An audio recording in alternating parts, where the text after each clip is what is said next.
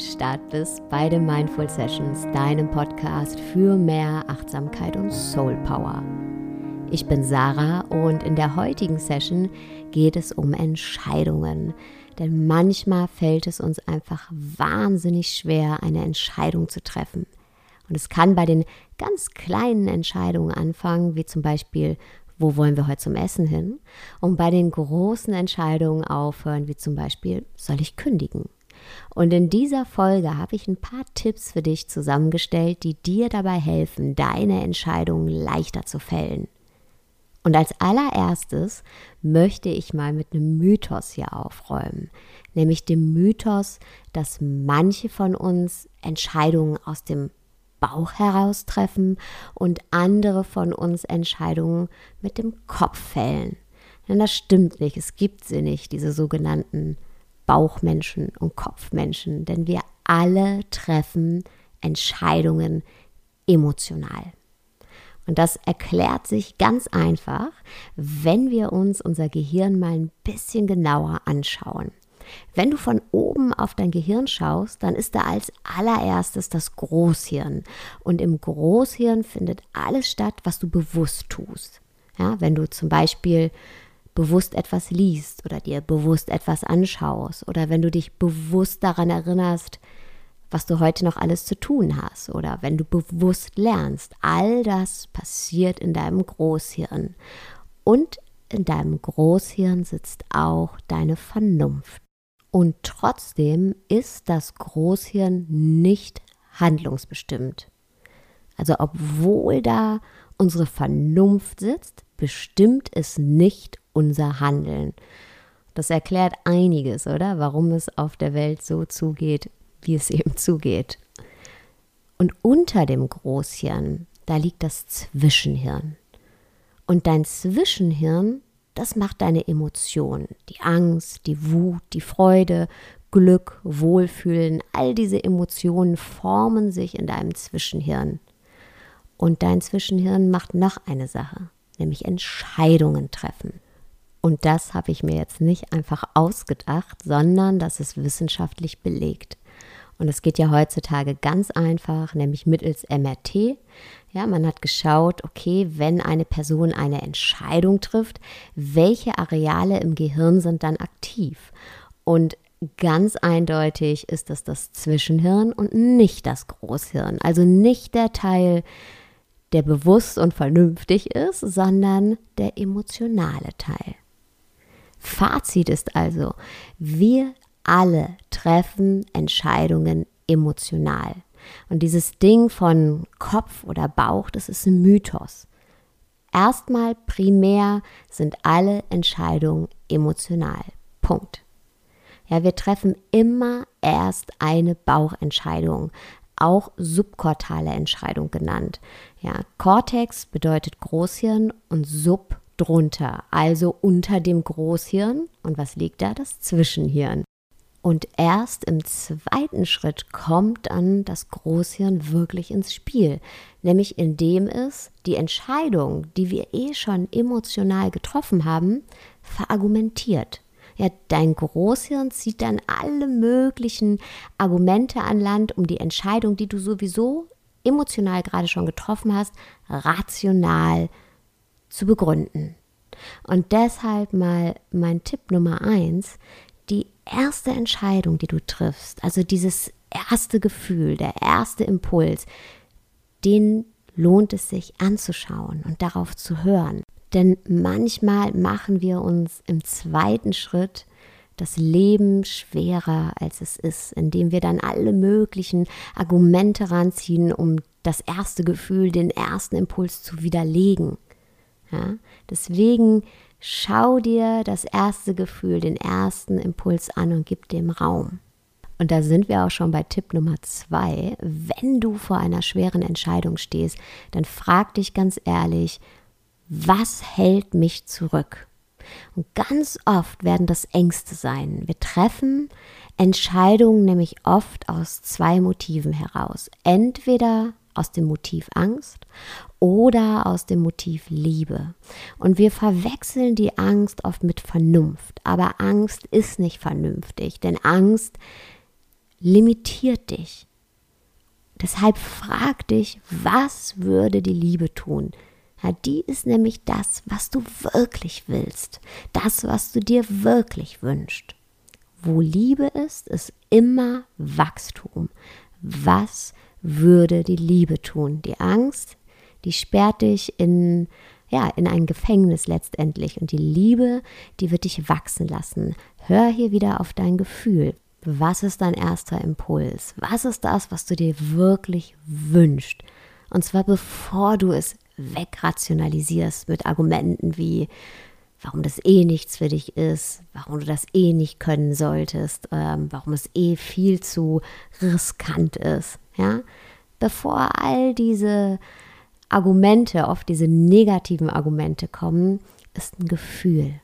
Und dieses Gefühl, das ist meistens die Liebe. Und hör auf dieses Gefühl. Limitier dich nicht. Mach dich nicht kleiner, als du bist. Und da sind wir auch schon bei Tipp Nummer drei. Überprüf deine Entscheidungen auf limitierende bzw. beschränkende Glaubenssätze. Frag dich ehrlich, warum fällt mir die Entscheidung so schwer? Denn ganz oft sind der Grund beschränkende Glaubenssätze. Nehmen wir mal an, du überlegst dir, hey, es war schon immer mein Traum, Indien zu bereisen. Aber ich habe niemanden, der mit mir reisen kann. Ich könnte mich aber für eine Gruppenreise anmelden. Ja, und wenn du der Mensch bist, der den beschränkenden Glaubenssatz hat, ich gehöre nicht dazu, ja, den haben ganz viele von uns, ich habe den auch ganz lang gehabt, dann wird dir das schwerfallen, diese Reise zu buchen, weil du die Befürchtung hast, hey, was ist, wenn ich mit niemandem auf der Reise klarkomme? Was ist, wenn ich keinen Anschluss finde? Und du erkennst einen beschränkenden Glaubenssatz daran, dass der immer wieder kommt und dass der dazu führt, dass du deine Entscheidungen auf dieselbe Art und Weise triffst und die unterschiedlichsten Entscheidungen auf dieselbe Art und Weise triffst. Ja, ähm, wenn wir zum Beispiel bei diesem Glaubenssatz bleiben, ich gehöre nicht dazu, dann wird dir dir schon in ganz vielen Situationen begegnet sein. Vielleicht zum Beispiel, als du vorhattest, eine riesen Geburtstagsparty zu planen und zu schmeißen aber dich dann doch dagegen entschieden hast, weil du die Befürchtung hattest, hey, was ist, wenn niemand kommt, wenn das niemandem wichtig genug ist? Das heißt, der beschränkende Glaubenssatz, ich gehöre nicht dazu, führt dazu, dass du immer wieder Entscheidungen letztendlich gegen dich triffst, gegen das, worauf du eigentlich Lust hast. Ja? Und dieser limitierende Glaubenssatz, der hat sich irgendwann in deiner Kindheit geformt, aber bestimmt dein Handeln als Erwachsener immer und immer wieder. Deshalb frag dich, wie viel hat die Entscheidung, die du jetzt gerade triffst, wirklich mit deinem hier und jetzt zu tun? Oder wie viel hat die Befürchtung, die da vielleicht mit reinspielt, wirklich mit deinem hier und jetzt zu tun? Oder ist es vielleicht ähm, ein Souvenir aus der Vergangenheit, das du sehr, sehr gerne ablegen darfst. Tipp Nummer vier, wag den Blick in die Zukunft. Ja, gerade wichtige Entscheidungen sind oft langfristige Entscheidungen und deshalb lohnt es sich auch, die mal langfristig anzuschauen. Ja, in zwei Jahren von jetzt welche der beiden Alternativen, zwischen denen du dich gerade vielleicht nicht entscheiden kannst, bringt dich an den Punkt, wo du in zwei Jahren stehen willst. Denn oft denken wir bei wichtigen Entscheidungen viel zu kurzfristig. Wir denken oft, ja, lieber den Spatz in der Hand als die Taube auf dem Dach. Aber das ist nicht immer richtig. Ja, ich habe viele, viele Klienten im Coaching, die sagen, hey, ich bin unzufrieden in meinem Job. Und ich sehe da auch schon eine Alternative, auf die hätte ich Lust. Aber wenn ich mich jetzt darauf einlasse, nochmal auf was Neues, dann weiß ich nicht, was ich bekomme. Vielleicht verdiene ich weniger Geld, vielleicht klappt das alles nicht so wie geplant. Ja, das stimmt. Du weißt nicht, ob es klappt. Aber du weißt, dass wenn du dich für das Neue, für die Alternative, auf die du eigentlich Bock hast, entscheidest, du in zwei Jahren woanders stehst als heute. Ja, der Jobwechsel, also diese Entscheidung, wird, sich, wird dich definitiv an einen neuen Punkt bringen. Vielleicht wird nicht alles unproblematisch verlaufen. Ja? Oder so, wie du es geplant hast. Und am Anfang, ja, sicher, wirst du weniger Geld verdienen. Aber eins steht fest, du hast dich weiterentwickelt, du bist gewachsen, du hast dich bewegt und zwar in das Leben, das du leben willst. Du hast dir was Neues aufgebaut.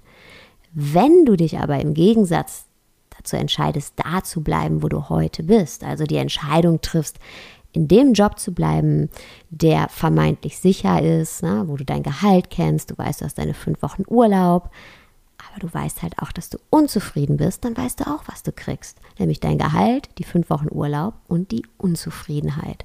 Ja, und die wird in zwei Jahren mit Sicherheit nicht weniger geworden sein, sondern tendenziell eher mehr. Also schau mal langfristig, welche der Alternativen, zwischen denen du dich entscheiden kannst, bringt dich dahin, wo du in zwei Jahren stehen willst.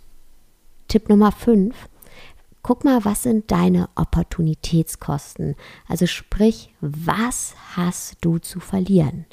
Ich hatte eine Dame im Coaching, die ich schon länger begleite und die sich beruflich nochmal umorientiert hat. Ja, und die hat schon den Sprung ins Neue geschafft, verdient auch schon ihr Geld damit. Und jetzt kam nochmal ein Angebot zu ihrer alten Tätigkeit. Ja, richtig gutes Geld, drei Monate begrenzt, aber wie gesagt, etwas, das sie eigentlich gar nicht mehr machen will. Aber trotzdem ist ihr das wahnsinnig schwer gefallen, sich dagegen zu entscheiden, weil sie gesagt hat, hey, das ist doch gutes Geld und das ist zeitlich begrenzt, das kann ich doch nicht einfach so absagen. Darf ich das überhaupt? Und dann habe ich ihr die Frage mal anders gestellt. Die Frage ist nämlich nicht, darf ich das überhaupt? Die Frage ist, wenn jemand zu dir kommt und sagt, ich gebe dir zum Beispiel 10.000 Euro, aber dafür musst du dich die nächsten drei Monate jeden Tag für mehrere Stunden unzufrieden fühlen. Du wirst morgens aufwachen mit dem Gefühl von, oh, ich muss jetzt was machen, auf das habe ich überhaupt keine Lust. Würdest du das machen? Würdest du wenn jemand zu dir kommt und sagt, ich gebe dir 10.000 Euro dafür, dass du dich die nächsten drei Monate schlecht fühlst, unzufrieden fühlst, und zwar jeden Tag, würdest du dich auf den Deal einlassen? Und ja, sie hat dann direkt gesagt, nee, natürlich nicht. Ja? Deshalb stell dir die Frage mal anders. Was sind die Opportunitätskosten? Und diese sind oft viel zu hoch.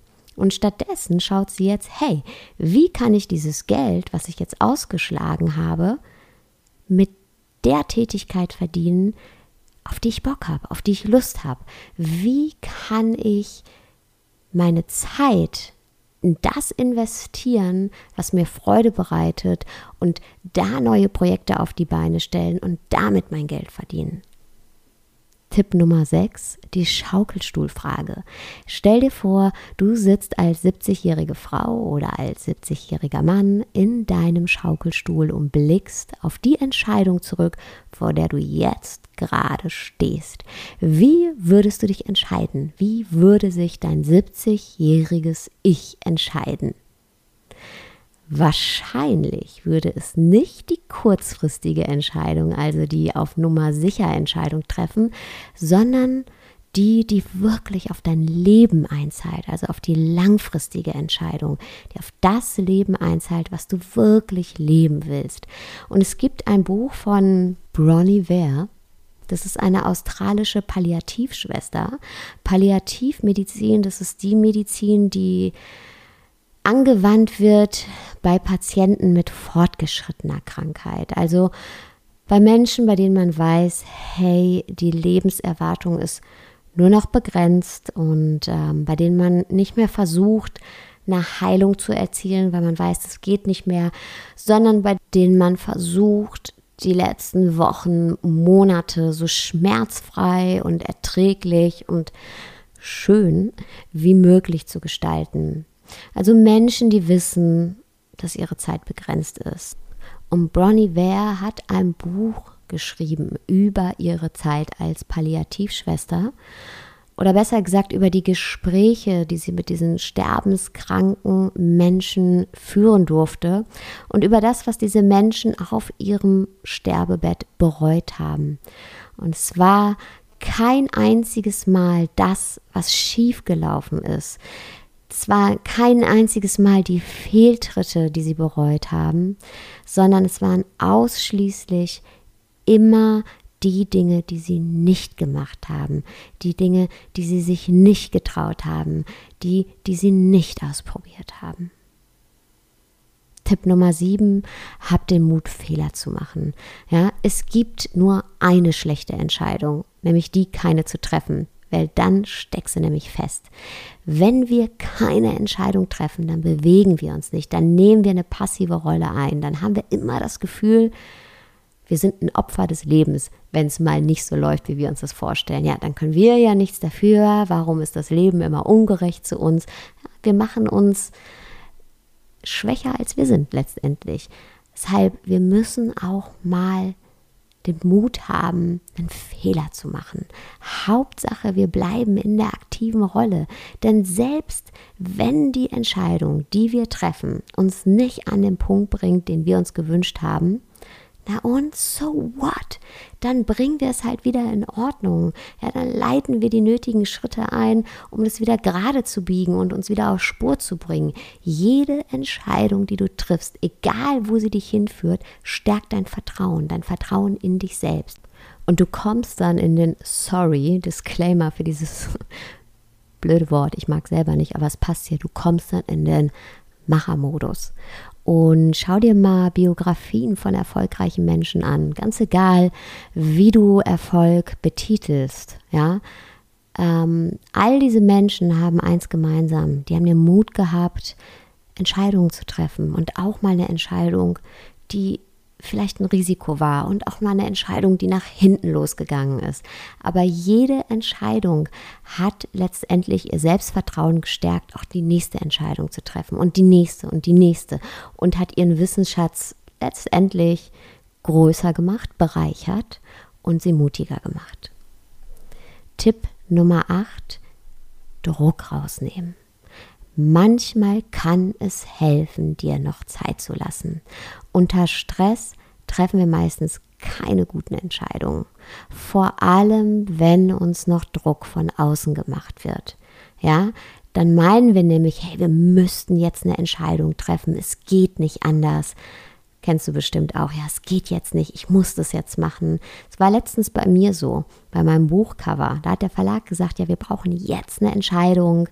Ähm, sonst wird es alles viel zu spät. Und die Fotoredaktion hat gesagt, das muss jetzt passieren. Und das Marketing hat gesagt, das muss jetzt unbedingt passieren. Aber ich habe mich nicht wohlgefühlt mit keiner der Alternativen, zwischen denen ich wählen konnte. Ja, man kriegt dann so verschiedene Layouts. Bei mir waren das vier und ich fand alle vier nicht besonders gut und habe mir gedacht, okay, boah, das fühlt sich ja richtig scheiße an, weil ich weiß, dass egal wie ich mich entscheide, ich mich nicht wohlfühle und letztendlich eine Entscheidung gegen mich treffe. Aber dieser Druck von außen, der war so groß, dass ich tatsächlich fast eine Entscheidung zwischen diesen vier Alternativen getroffen hätte, von denen ich keine wirklich gefühlt habe. Und zum Glück, zum Glück habe ich mich dann noch getraut zu sagen, stopp. Ich kann das hier nicht machen. Ich bin nicht happy damit. Wir müssen jetzt alles on hold setzen. Und natürlich ging es dann trotzdem. Und weißt du, was noch passiert ist? Eine Woche später, als ich mal losgelassen habe, hey, da ist mir im Netz eine Inspiration über den Weg gelaufen, wie man das Cover gestalten könnte. Und mir ist noch ein super Titel eingefallen. Und ich habe das dem Verlag durchgegeben. Die haben das an die Grafikerin weitergegeben. Und jetzt, jetzt haben wir sogar zwei Entwürfe, mit denen alle happy sind. Und ich kann mich zwischen zwei Entwürfen entscheiden und weiß, dass ganz egal, für welchen ich mich entscheide, ich werde glücklich sein, weil ich mit beiden happy bin. Was ich damit sagen möchte, ist, manchmal muss man den Druck rausnehmen und einen Schritt zurücktreten, um wieder das größere Bild zu sehen und um Raum zu haben, auch die Alternativen zu sehen. Ja, weil wenn wir so unter Druck stehen, dann ist das Sichtfeld sehr, sehr begrenzt. Und wir müssen raustreten, um das Sichtfeld wieder größer zu machen. Und dann auf einmal sehen wir auch all die Alternativen. Es gibt nämlich für jede Entscheidung immer Alternativen. Immer. Und na klar, manchmal kann Druck nehmen auch bedeuten, schnell eine Entscheidung zu treffen und die nicht hinauszuzögern. Dafür aber muss gewährleistet sein, dass mindestens eine der Optionen, die du hast, auch etwas ist, wo du sagst, okay, das fühlt sich gut an. Ja? Und dann ist es oft das erste Gefühl. Da sind wir wieder bei Tipp Nummer eins. Wenn du schnell eine Entscheidung treffen musst, dann nimm das erste Gefühl. Ja? Die erste Entscheidung, die emotionale Entscheidung. Greif darauf zurück, das erste Gefühl. Und ähm, abschließend möchte ich noch gerne sagen, was mir oft auch hilft, ist mir klar zu machen, hey, es gibt immer verschiedene Möglichkeiten. Und egal wie ich mich jetzt entscheide, ist es nicht das Ende. Ja? Egal welche Entscheidung ich treffe, es ist nicht das Ende. Danach kommen neue Entscheidungen. Das finde ich immer sehr, sehr, sehr beruhigend, denn ganz oft haben wir ja eben diese große Angst, eine Entscheidung zu treffen, weil wir meinen, okay, zwischen all den Möglichkeiten und Optionen, die wir haben, gibt es nur eine einzige, nur eine einzige davon kann uns glücklich machen und ist die richtige Entscheidung. Und wenn wir die verfehlen, dann werden wir für immer unglücklich. Aber so ist es zum Glück nicht. Ja, denn keine Entscheidung, die du triffst, wird deine letzte Entscheidung sein. Du kannst immer neue Entscheidungen treffen und ähm, ja, wieder neu justieren. Und was ich auch ganz wichtig finde, ist mir vor Augen zu halten, dass ich mich ganz oft nicht entscheiden kann zwischen Alternative A und B und manchmal auch C und D, weil alle von diesen Alternativen gewisse Vorteile haben. Und ich mich im Endeffekt, also egal für welche Alternative ich mich entscheide, mich letztendlich immer für mich entscheide, solange ich mich nicht von meiner Angst leiten lasse. Und das finde ich, ist doch auch irgendwie ein Luxus zu wissen, hey, ich kann mich hier gar nicht wirklich falsch entscheiden. Ja? Sondern dass ich mich nicht entscheiden kann, ist letztendlich ein Luxusproblem. Ja, und das trifft auf einige unserer Entscheidungen zu. Natürlich nicht auf alle, aber auf einige schon. Und ja, überprüf deine Entscheidung gerne mal. Ja? Vielleicht ist da auch so eine Luxusentscheidung dabei. Danke, dass du heute wieder zugehört hast. Wenn du magst, dann melde dich an für den wöchentlichen Newsletter. Kannst du ganz einfach auf meiner Homepage machen, www.saradesai.de.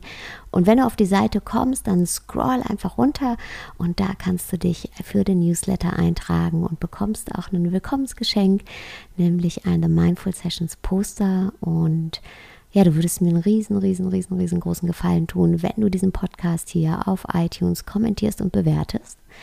Und jetzt wünsche ich dir erstmal einen wunderschönen Tag, Abend, wo auch immer du gerade bist.